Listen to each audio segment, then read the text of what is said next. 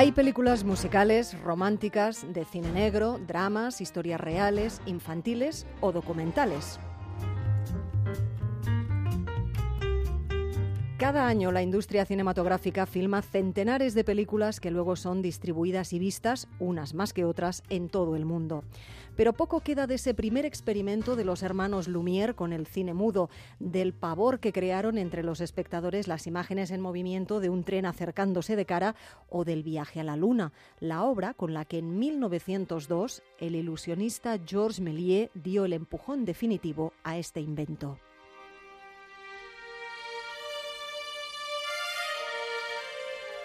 París fue escenario de la primera proyección de lo que con el tiempo se llamaría cine y se convertiría en una industria millonaria. Era diciembre de 1895 y los hermanos Lumière grabaron a los trabajadores de sus empresas y proyectaron después para ellos mismos y para su sorpresa las imágenes en las que se veían reflejados. Era el inicio de una gran relación de amor, París y el cine, un tándem que ha funcionado a lo largo de los años y que ha convertido a la capital francesa, como nos recuerda Álvaro del Río, en la segunda ciudad más fotografiada y filmada del planeta. Mira, esto es increíble. Fíjate, no hay una ciudad igual en todo el mundo, nunca la ha habido. Imagínate esta ciudad en los años 20, París en los años 20, bajo la lluvia. No hacía falta que fuera Woody Allen quien lo dijera en su medianoche en París para llegar a la conclusión de que esta ciudad, París, respira arte, cultura, historia y que como a él lleva inspirando desde hace más de un siglo a cineastas del mundo entero. Yes, in Paris, everybody does it. Podríamos decir que París ha sido retratada casi al milímetro filmada por cada una de sus costuras, aunque claro, esta ciudad decorado no es la misma según quien la mire y durante mucho tiempo París ha sido esto. Bonjour, Paris. El París visto por el Hollywood de la época dorada, el de Audrey Hepburn en Una cara con ángel o Charada de Stanley Donen, el París de los grandes estudios y de los decorados en cartón piedra. Esto es París y yo soy un norteamericano que vive en él. Me llamo Jerry Mulligan y soy un excombatiente como este americano en París de Vicente Minelli o Irma la Dulce de Billy Wilder, rodados en plató y que ofrecen una imagen algo cliché y muy fantasiosa de la capital gala, de la bohemia de Montmartre a la prostitución del barrio de Al, conocido también como el vientre de París.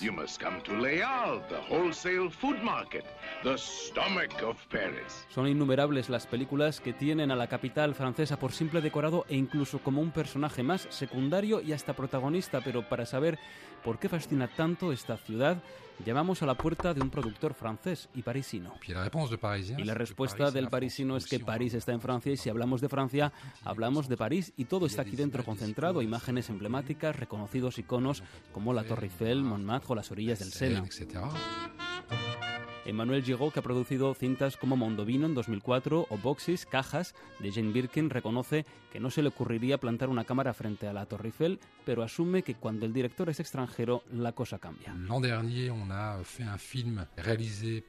El año pasado hicimos una película dirigida por un realizador belga y la historia transcurre en París antes de trasladarse a la Costa Azul. Y ante la pregunta de dónde rodar en París, para él era evidente que tenía que ser junto a la Torre Eiffel, algo que para mí es improbable porque yo no voy casi nunca allí y para él, sin embargo, era obvio. Ahí vemos un claro desfase entre realidad y fantasía. Es verdad que aquí en Francia nos atrae menos ese París de tarjeta postal. El 85% de los algo más de 100 largometrajes que se ruedan al año en París son de producción francesa, dramas y comedias en su mayoría, y entre los foráneos destacan estadounidenses, británicos o mexicanos con historias sentimentales y románticas. Asiáticos y sudamericanos prefieren, por ejemplo, los decorados clásicos del Sena, pero en términos económicos, ¿París es realmente un buen argumento de venta?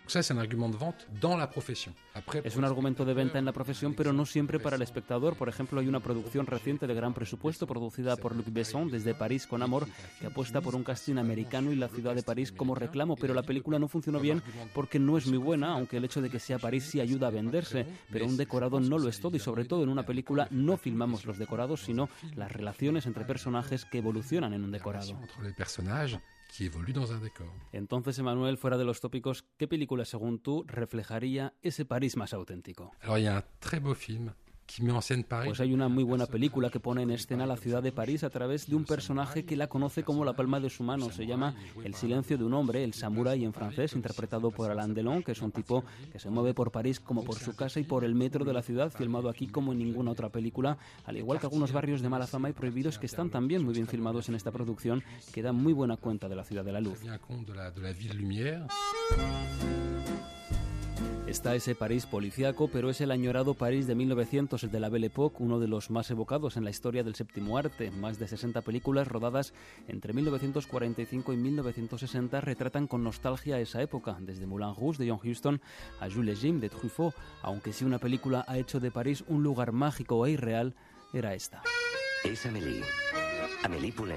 Han pasado 16 años y Amélie sigue siendo hoy un film de culto. El francés Jean-Pierre Jeunet llevaba a la pantalla toda la poesía y el encanto de un barrio tan parisino e impregnado de historia como Montmartre, convirtiendo sus decorados, como el Café de los Dos Molinos o el Tío Vivo del Sagrado Corazón, en etapas ya imprescindibles del circuito turístico. Una película que es una declaración de amor a ese París imaginario y real a la vez, en donde cada tres días por sus calles y rincones se inicia el rodaje de un nuevo largometraje, ese París que seguirá siendo, sin duda alguna, fuente inagotable de inspiración. Latitud Cero en onda cero.es. No nos movemos de Europa, de París a Roma, ciudad a la que no le hace falta ni escenarios ni decorados. Es en sí misma un fondo espectacular y sus monumentos, desde la Fontana de Trevi hasta la Piazza España, forman parte de películas del cine clásico, como Vacaciones en Roma o La Dolce Vita. Sus calles estrechas, su ruido, sus restos de antiguas civilizaciones, su comida, su idioma, hasta su olor parece a menudo traspasar la gran pantalla. Recorremos los rincones de Roma con Darío Menor. Roma es una ciudad de película, aunque como las buenas películas no todo en ella es hermoso ni tampoco ordenado. Que se lo digan a sus habitantes, hastiados por el abandono que lleva sufriendo la capital italiana desde hace décadas. Se vive en cualquier caso en un momento de crisis o de pujanza. La ciudad eterna atraerá siempre a las cámaras por su belleza, su luz y su historia. También por los estudios de Cinecittà, conocidos en una época como el Hollywood del Tíber, aunque hoy no sean más que una sombra de lo que fueron. En ellos se rodaron grandes superproducciones como esta. ¿Cuál es tu nombre? Judá Benur. Solo existe una realidad en el mundo de hoy. Mira hacia Occidente, Judá. No seas necio, mira hacia Roma. Prefiero ser necio a ser traidor o asesino. Tienes que estar conmigo o estar contra mí. Si tengo que elegir, entonces estoy contra ti. Si hay una película que ayudó a atraer turistas a la ciudad es Vacaciones en Roma. ¿Quién no recuerda aquella divertida escena entre Audrey Hepburn y Gregory Peck en uno de los monumentos más célebres de la capital italiana? La boca de la verdad. Según la leyenda, si un embustero mete ahí la mano, la boca se la morderá. Oh, ¡Qué terrorífico! Atrévase a hacerlo. El gran Federico Fellini retrató los años de desenfreno romano en La Dolce Vita, en la que Marcello Mastroianni y Anita Ekberg protagonizaron aquel sensual baño en la fontana de Trevi. Marcello, come here. Hurry up. Sí, Silvia. Vengo anch'io. La forma de entender el cine en este país dio lugar a un estilo propio pegado a la realidad y centrado en historias de personas humildes, el neorrealismo italiano. La grandiosa Ana Magnani protagonizó Roma Ciudad Abierta, una de las mejores expresiones de esta escuela. Sobrecoge escucharla gritar por los abusos que sufrieron los romanos durante la ocupación nazi.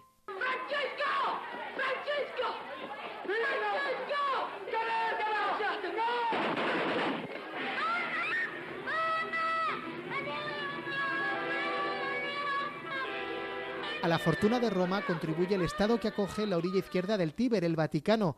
El centro de la cristiandad atrae a peregrinos, pero también a cineastas.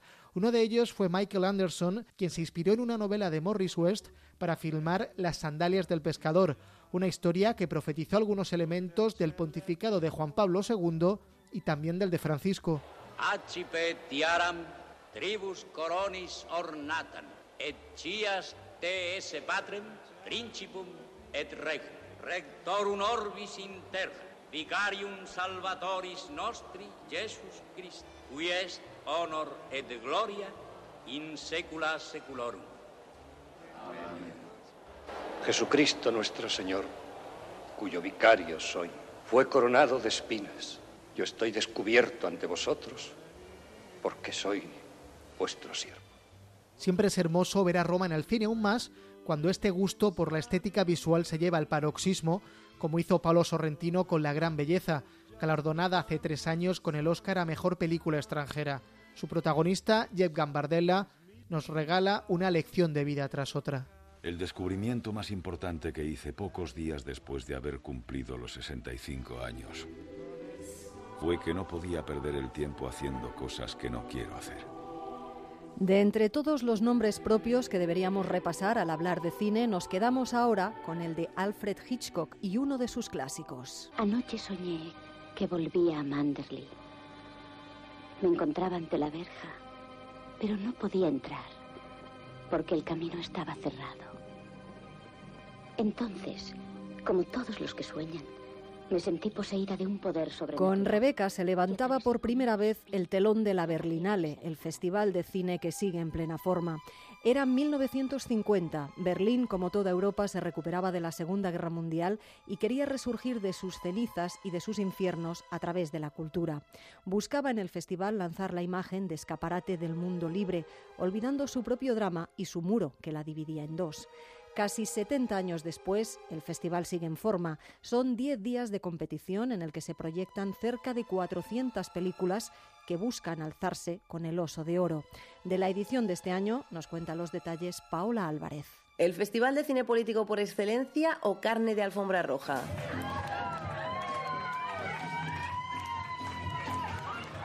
Es la primera gran cita festivalera de cada año, siempre flanqueada por los Goya, los BAFTA y, claro, los Oscars. La Berlinale parece así condenada a caer en sus propias contradicciones, reivindicando un cine social y comprometido, pero a la vez escenario para la última aventura de Lobezno en Logan o para la premier mundial de la versión en 3D de Terminator 2.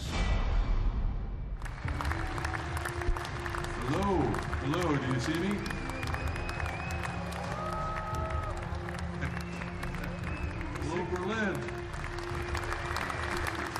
Nada raro si logramos entender al director del festival, Dita Koslik, un conocido mitómano que se deja la piel para llenar de estrellas su alfombra roja mientras se emociona ante la nueva visión del mundo que aportan las películas pequeñas.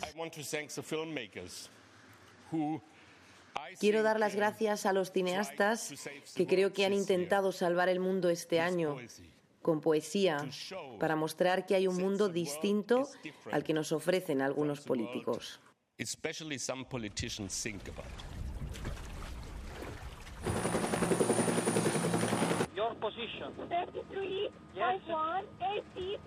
No se puede negar que las películas ganadoras de los últimos años se comprometen con realidades necesarias. El Oso de Oro del año pasado para Amare de Gianfranco Rossi o el de Plata, el mejor director de este año para Aki Kaurismäki por The Other Side of Hope muestran el compromiso de Berlín con la temática de refugiados. También las películas con una mirada amplia sobre las distintas sexualidades tienen en la Berlinale un lugar privilegiado. La chilena Una mujer fantástica de Sebastián Lelio, que gira en torno al transgénero, se llevó un oso al mejor guion y dejó claro el mensaje a través de su actriz Daniela Vega. Hay una pequeña hay una pequeña brecha diferencial entre, entre, entre el mundo LGBTI y el mundo hetero, heteronormado, heterosexual o como tú quieras.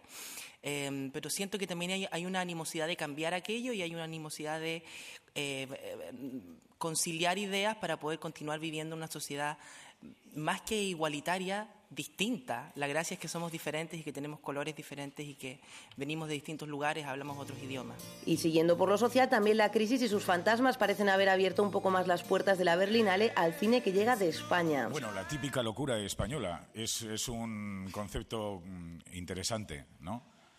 Es interesante. Mm, no soy quien para negarlo, eh, sobre todo al director del festival. Tras la presencia de directores consagrados como Alex de la Iglesia, que ha traído este año su bar, o un Trueba, que ha podido estrenar su Reina de España con otra calidez, cada año pasan por la Berlinale un puñado de directores españoles que lleva un cine más arriesgado por el mundo y sobrevive a menudo en la sombra. Sueñan los androides de John de Sosa salió a la luz en Forum hace dos años. El director del futuro, una de las películas de mayor recorrido internacional de los últimos tiempos, se conformaba esta edición con participar en el Talents, a menudo el único camino para lograr financiación, como le pasó a Clara Simón. ya habíamos estado aquí antes con el proyecto en, en la Script Station, que es un taller de guion que, que organiza el Talents. Simón se ha llevado este año el premio a la mejor ópera prima por su verano de 1993. El cine joven español también ha llegado a Berlín de la mano de Eduardo Casanova y sus pieles. Para mí el mayor éxito y el, y, y- y el regalo realmente ha sido, ha sido rodar pieles. Un rodaje que fue posible gracias al apadrinamiento de Alex de la Iglesia, que disfruta su faceta de productor y presume de estar por encima de las palmaditas condescendientes. La sana condescendencia, es decir, el, el dejemos que el chico siga haciendo sus locuras, pues está muy bien. Con esto no quiero decir que mis películas escondan un eh, tratado metafísico acerca de mm, la condición humana, ni que sean necesarias en ningún caso. Son frívolas, pero tan frívolas, y perdonarme, la impertinencia, tan frívolas como podría ser eh, la obra de mm, otro director prestigioso que no nombraré. Al final, promesas o consagrados autores de dramas o comedias, lo que todos quieren es seguir rodando sin perder el espíritu independiente que dice Fernando Al Trueba. final, si uno quiere contar algo nuevo, que el cine avance, que el cine se mueva, eso lo mueve la gente, lo mueven personas con cara y ojos. Eso no se fabrica de una manera eh, como uno fabrica sillas. Entonces el cine siempre será independiente y el que no lo sea es una especie de imitación de cine, un pretendido cine. Pero no creo que sea cine. Probablemente ese es el espíritu que sostiene al final las contradicciones de la Berlinale.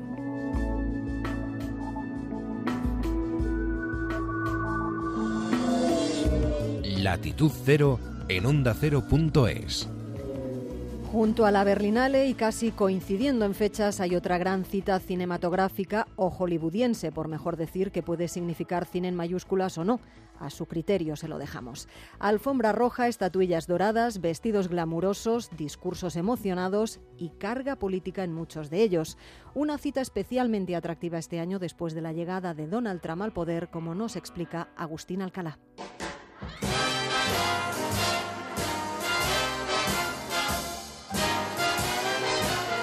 Estados Unidos es una nación dividida entre blancos y negros, en la que el presidente Donald Trump habla de que en Chicago se vive una carnicería y donde, según él, en los barrios más pobres habitados por los afroamericanos, la gente se encierra en sus casas por temor a la violencia, a los tiroteos y a las drogas. Una imagen dantesca, interesada y exagerada de una población de raza negra sin aspiraciones, sin héroes, pobre y sin esperanzas que este domingo Hollywood puede destruir completamente porque varios actores de raza negra tienen muchas posibilidades de lograr los premios individuales más importantes de la gala de entrega de los Oscars. Después de dos años seguidos del famoso hashtag Oscar tan blancos, en los que los protagonistas de color fueron los grandes olvidados, es posible que por vez primera en los 89 años de historia de estos galardones, tres de las cuatro estatuillas a la mejor actuación sean para actores y actrices de raza negra. Denzel Washington por Fences, en la categoría de mejor actor, Mahershala Ali por Moonlight, en la de mejor actor de reparto, y Viola Davis por Fences, por mejor actriz de reparto. Cuatro de los nueve largometrajes nominados a la mejor película giran sobre temas minoritarios: Fences, Figuras ocultas, Moonlight y Lion. Y siete actores y actrices, seis afroamericanos y uno de origen indio, Dev Patel, aspiran a subir al estrado y obtener un Oscar. How come you ain't never like me?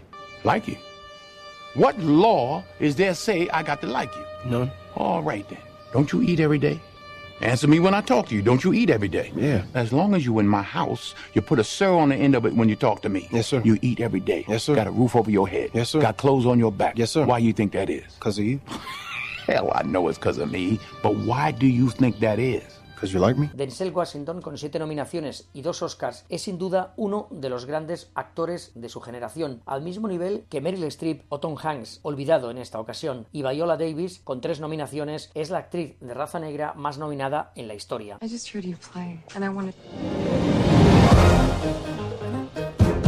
heard you play, and I wanted. It's pretty strange that we keep running into each other. Maybe it means something. I doubt it. Yeah, I don't think so. You could just write your own rules, you know, write something that's as interesting as you are.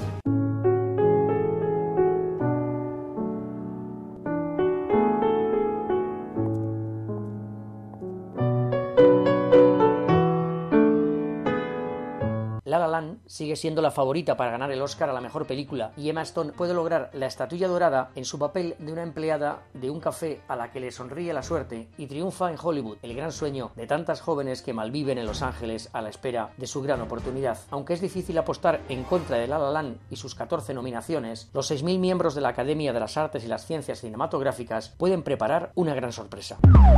You have identification on NASA, sir. I had no idea they hired. Quite a few women working in the space program.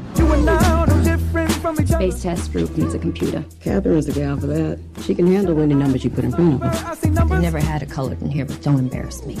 You should be an engineer. I'm a Negro woman. I'm not going to entertain the impossible. Figuras ocultas, una historia de cómo unas mujeres afroamericanas, calladas y sumisas pero geniales, fueron imprescindibles para que la América blanca de los años 60 colocara al hombre en el espacio, es la cinta con el mensaje más poderoso de todas las aspirantes. Pero hay más, porque este año hay productores, directores, guionistas, fotógrafos y músicos latinos y negros que tienen muchas posibilidades de ganar un Oscar y en la categoría de documentales, cuatro de los cinco nominados tratan de historias de personas de raza negra. Que sea Hollywood, donde la ficción es un arte, el que demuestre que en esta América real y actual los norteamericanos negros sí pueden triunfar, es algo que el presidente Trump no puede negar, aunque eso no se ajuste al guion que a él le gusta.